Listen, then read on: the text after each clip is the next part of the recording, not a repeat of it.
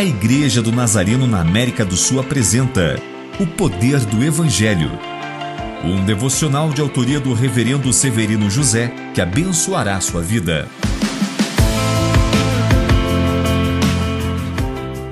Nas duas primeiras tentações, Jesus rebateu o diabo com uma frase: Está escrito. Ou seja, ele usou a palavra de Deus para contra-atacar Satanás.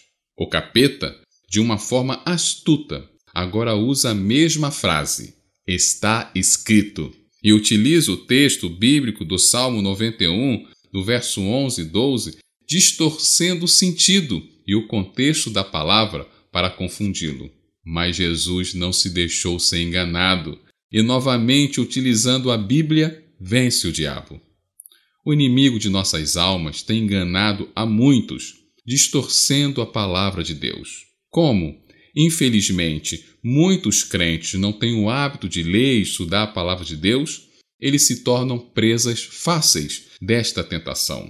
O resultado desta ignorância bíblica é que muitos estão caindo em heresias e se jogando em um abismo sem salvação.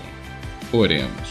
Senhor Jesus, Ajuda-nos a criar o hábito de ler e estudar a Sua palavra para não cair facilmente em heresias e na conversa de falsos profetas, pois a Bíblia não apenas contém a palavra de Deus, ela é a palavra de Deus. Amém.